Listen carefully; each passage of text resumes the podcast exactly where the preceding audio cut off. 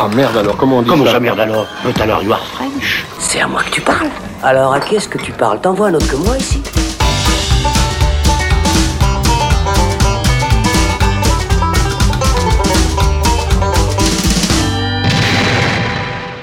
Salut, c'est Thibaut et on se retrouve dans le Shot, la version courte du Saloon, pour parler d'un film qu'on aura attendu longtemps, qu'on pensait même à force ne jamais voir.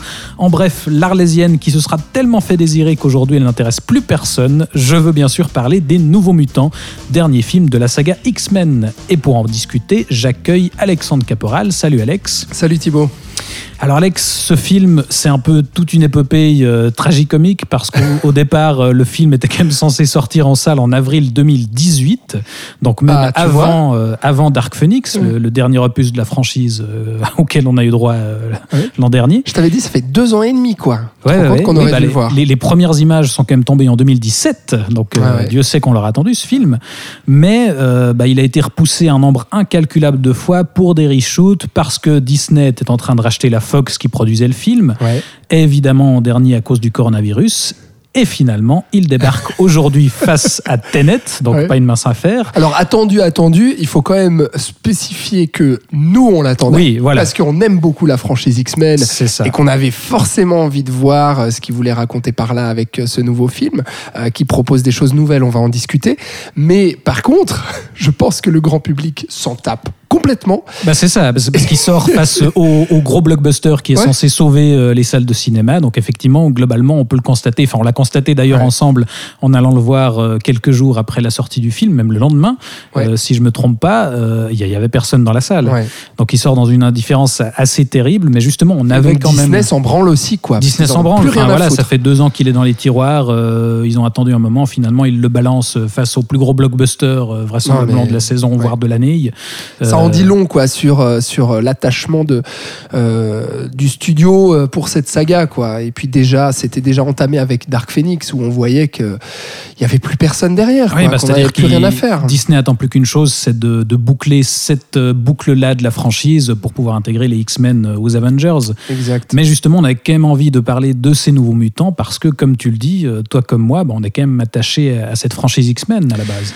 Bah complètement. Et puis euh, moi, c'est vraiment euh, bah, déjà en tant que en tant que cinéphile, en tant que en tant euh, qu'enfant, puis qu'adolescent, c'est c'est vraiment une, une saga avec laquelle j'ai grandi quoi. Au début des années 2000, avec X-Men 1, X-Men 2 surtout aussi, qui m'avait énormément marqué.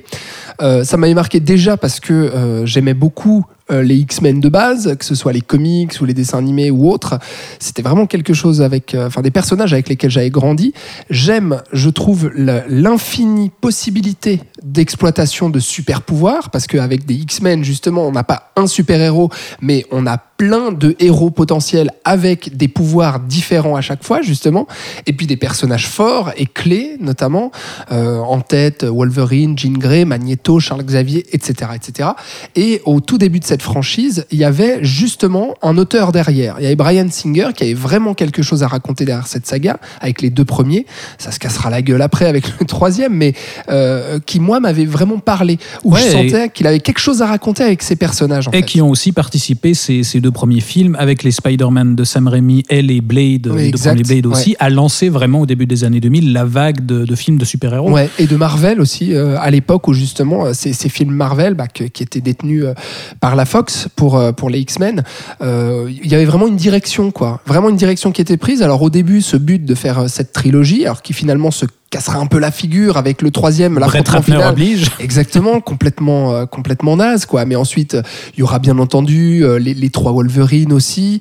Euh, et puis, euh, le reboot de cette saga qui fonctionnera aussi, enfin, pour moi, qui a fonctionné parce que euh, déjà, Matthew Vaughn qui, qui reprend les rênes au tout début avec X-Men, le commencement, il y a un nouveau casting, il y a de la fraîcheur, de la jeunesse. On veut vraiment se centrer sur les relations entre Charles Xavier et Magneto, entre justement cette possibilité d'un côté de croire euh, en euh, comment dire euh, la cohabitation entre les humains et les mutants et de l'autre cette volonté de faire des mutants euh, la race supérieure suprême et puis d'éradiquer euh, l'humanité toute pourrie. Donc il y a tout ça en fait qui habite la saga qui m'a beaucoup plu et ce- cette saga rebootée euh, qui a donné lieu euh, av- avec X-Men le commencement, ensuite euh, X-Men Days of Future Past ou Apocalypse où Brian Singer est revenu aussi, et puis là c'est un petit peu surpassé aussi en termes de mise en scène et autres, Euh, et pour finir malheureusement sur ce Dark Phoenix qui voulait raconter la genèse de Jean Grey, ce, ce- ce personnage euh, mentaliste justement. On voulait refaire le troisième film. Ouais, ouais, c'est exactement, et qui était mais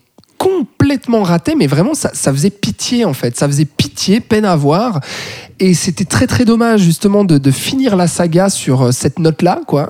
J'étais vraiment mais dépité, je, me- je me disais bon bah il y a, y a plus rien à faire avec cette saga, il y a plus rien à, euh, le studio n'en a plus rien à foutre des X-Men, on, voilà, on va enterrer cette saga. Ouais, C'était vraiment sinistre. Ouais. sinistre avec Dark Phoenix.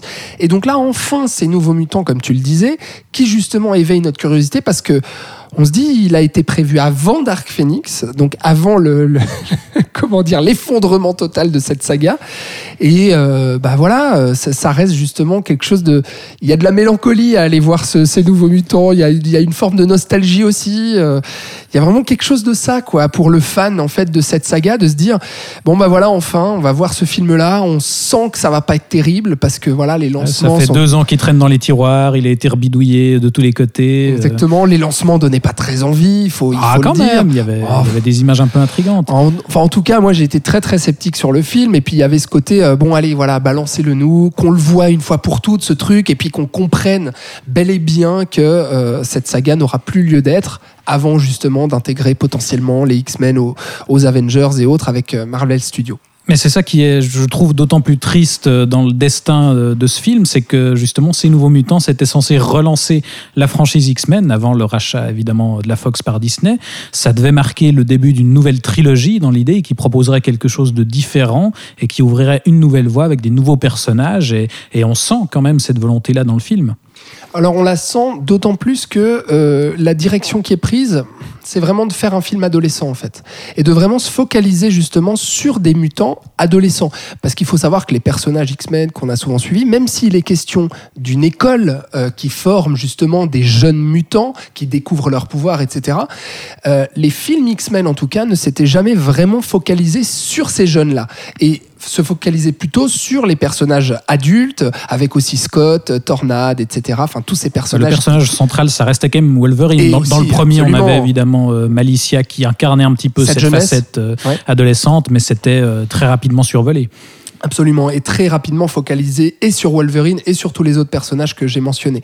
Donc là, enfin, effectivement, nous raconter que vivent ces adolescents. Alors on sort hein, du manoir euh, du professeur Xavier, Euh, on n'est pas, on n'est pas là-dedans en fait. C'est des nouveaux mutants, ça veut dire que les X-Men existent, euh, ils en ont entendu parler, etc. Et et il y a des années qui ont passé, et là on se retrouve avec avec la, la relève, si j'ai envie de dire. Enfin, on a cinq nouveaux adolescents qui se découvrent, enfin qui, qui découvrent qui sont des mutants et donc qui ont des pouvoirs. Voilà. Et qui se retrouve en fait euh, pour l'histoire euh, que raconte le film dans un manoir euh, contrôlé par une certaine doctoresse, docteur Reyes, qui va suivre justement l'évolution de, ces jeunes-là et l'évolution de leur pouvoir, parce que petit à petit leurs pouvoirs vont se déclarer, puis s'affirmer, puis évoluer, puis ensuite être contrôlés. Donc elle a un peu cette volonté-là. On comprend pas bien le film, un peu nébuleux là-dessus. On comprend pas bien la volonté en fait de créer ce manoir-là, à part qu'il y aurait potentiellement une organisation secrète qui contrôlerait en fait ces mutants et qui voudrait justement en faire des armes euh, pour le futur. Donc à savoir que euh, tout est balisé, que les mutants ne peuvent pas en sortir. Donc on va se retrouver un peu là-dedans, avec cette volonté de nous raconter justement euh, d'un point de vue adolescent en fait, ce que ce que peuvent vivre ces jeunes mutants. Donc là, l'analogie avec justement la puberté, l'adolescence, la découverte de son corps, de, sa sexualité, de sa transformation physique et autres, elle est au cœur en fait euh, même du récit. Tout ça, c'est très intéressant, sur le papier en tout cas. Et le film réussit quand même, dans une certaine mesure, à nous exprimer ça et à réussir son orientation justement vers ce film adolescent. Ouais, bah, bah, c'est quand attend. même un des films de la franchise où on, y- où on illustre le plus frontalement cette thématique Absolument. justement de la mutation, c'est la différence, c'est la découverte du corps. C'est quand même le premier film de la saga où on a vraiment euh, une romance lesbienne. Ouais. Euh, voilà, L'homosexualité qui a été évoquée par Brian Singer. qui était survolée évidemment dans les premiers films, mais là on a vraiment ça et d'ailleurs je trouve que ça fonctionne pas si mal Tout à fait, cette ouais. Mhm. Euh, tous les, les mutants justement sont issus euh, pour la plupart justement de minorités. Enfin, on a l'héroïne qui est justement euh, une Cheyenne qui vit dans une réserve au départ et qui finit par être récupérée. On a une fille soviétique, un gars latino, une, une autre fille écossaise. Enfin voilà, on Un a mec vraiment cette idée. texan, un bouseux. Voilà, on a vraiment cette idée de, Voilà. de représenter la, la différence, en tout cas ce, ce qui s'oppose à, à la norme telle qu'on la conçoit. Ouais. Et la diversité de, de l'Amérique aussi. Et donc dans les pouvoirs, alors euh, on va retrouver justement certains pouvoirs, c'est aussi ça l'attrait justement du film.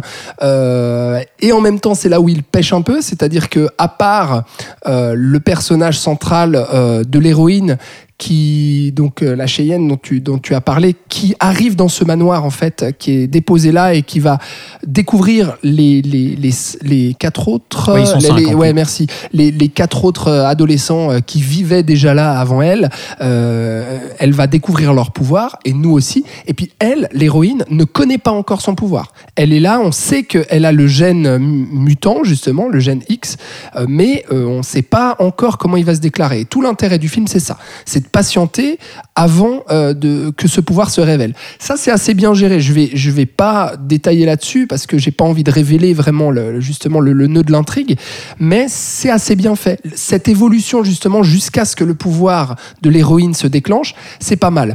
Et puis dans la gestion aussi euh, des différents pouvoirs euh, qui eux aussi vont se révéler petit à petit au fur et à mesure que les personnages se révèlent eux-mêmes, se révèlent leur identité, leurs failles, leur background, leur parcours, leur histoire, leurs drames familiaux, etc. etc. Euh, par contre, dans les pouvoirs, bon, on retrouve euh, une...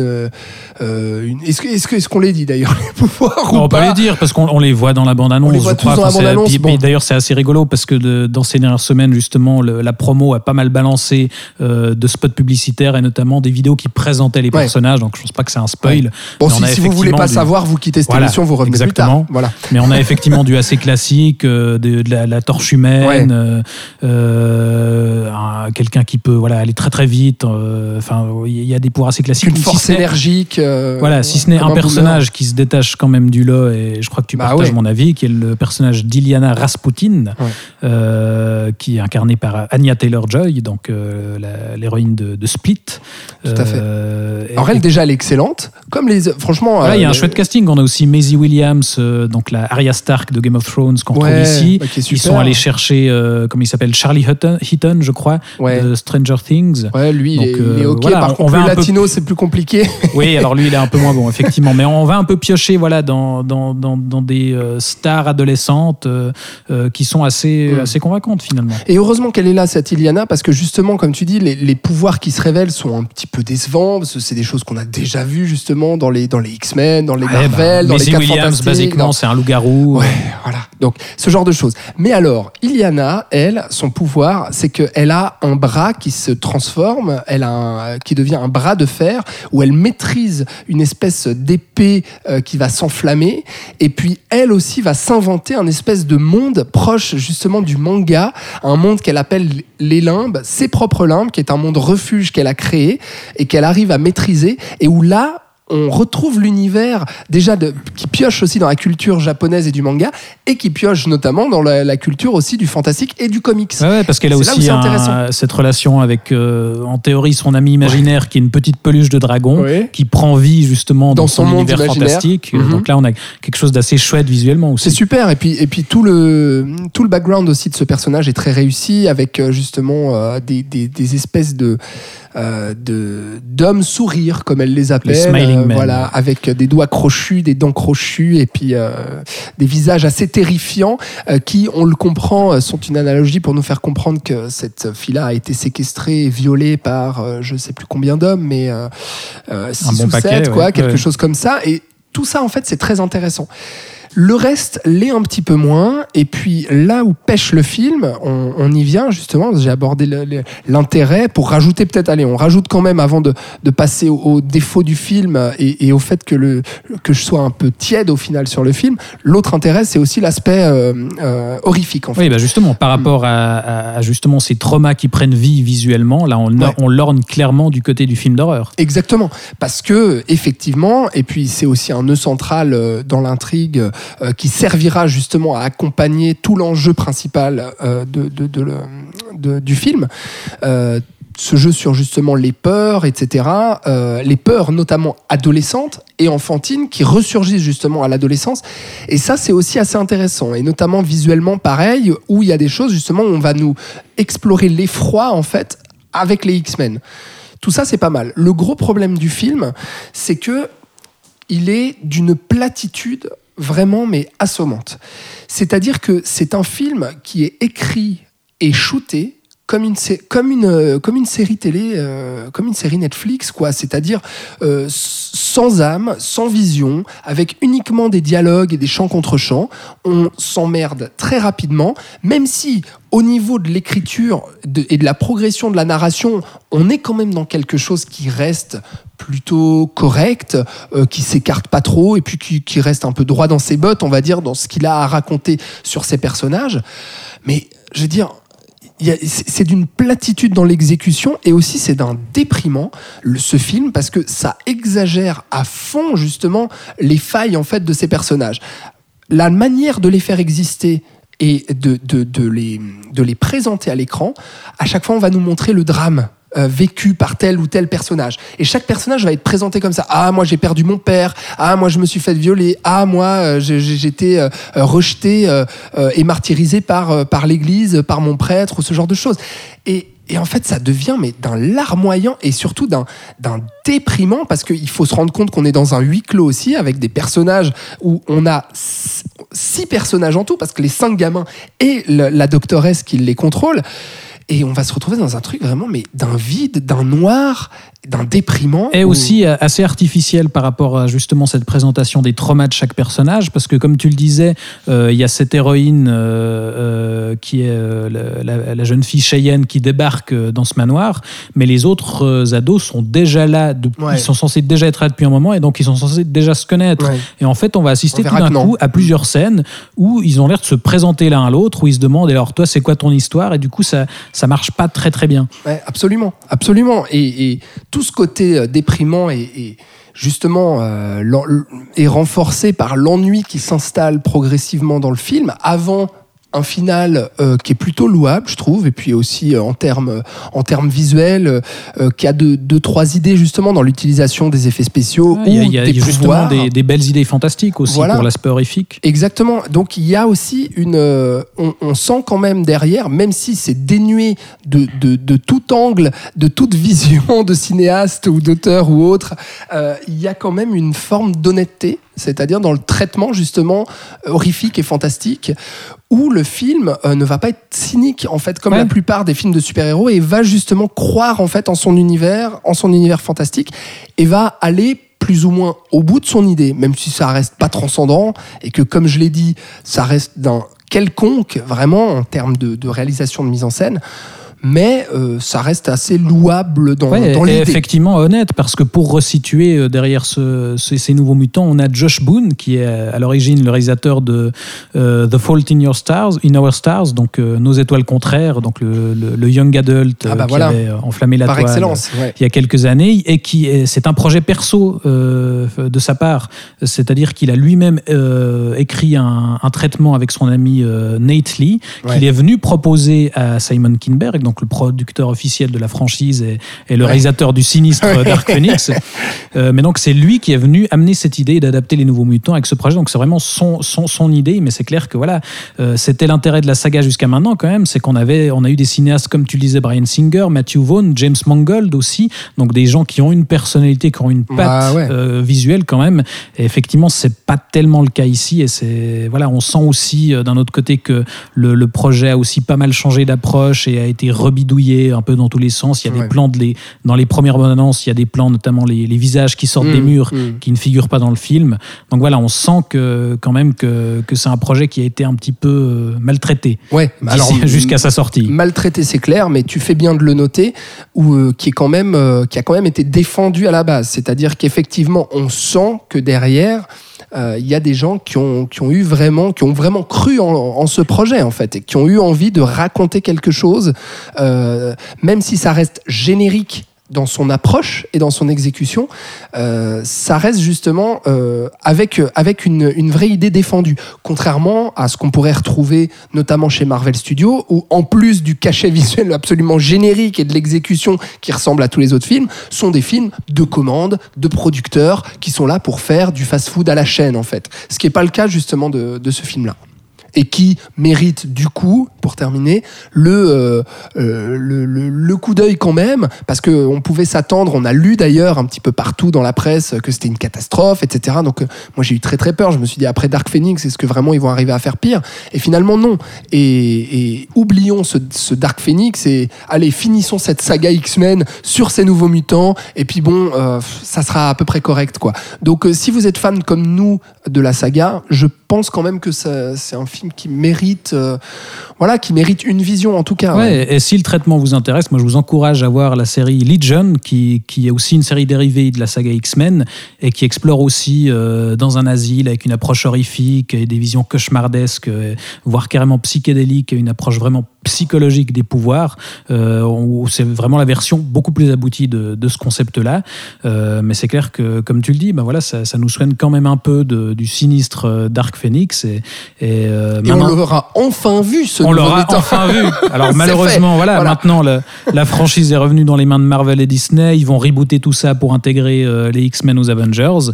Donc la, la trilogie euh, Nouveau Mutant est un peu tuée dans l'œuf. Ouais. Ça restera un one-shot, mais c'est clair qu'effectivement, si la saga X-Men doit s'arrêter là-dessus, c'est quand même un peu moins déprimant que, que de terminer fait. sur Dark Phoenix. Absolument.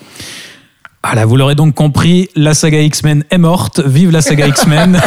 ouais, joli. Merci Alexandre d'être venu honorer sa mémoire ouais, dans le saloon. Merci à toi Thibaut. Et le, vraiment, cette saga vaut le coup d'œil. Je ne sais pas à quel point euh, vous qui nous écoutez, vous l'avez vu, mais moi, je vous conseille de, de tout voir sauf Dark Phoenix, on va dire. Parce que, mais faisons ça. Ouais, voilà.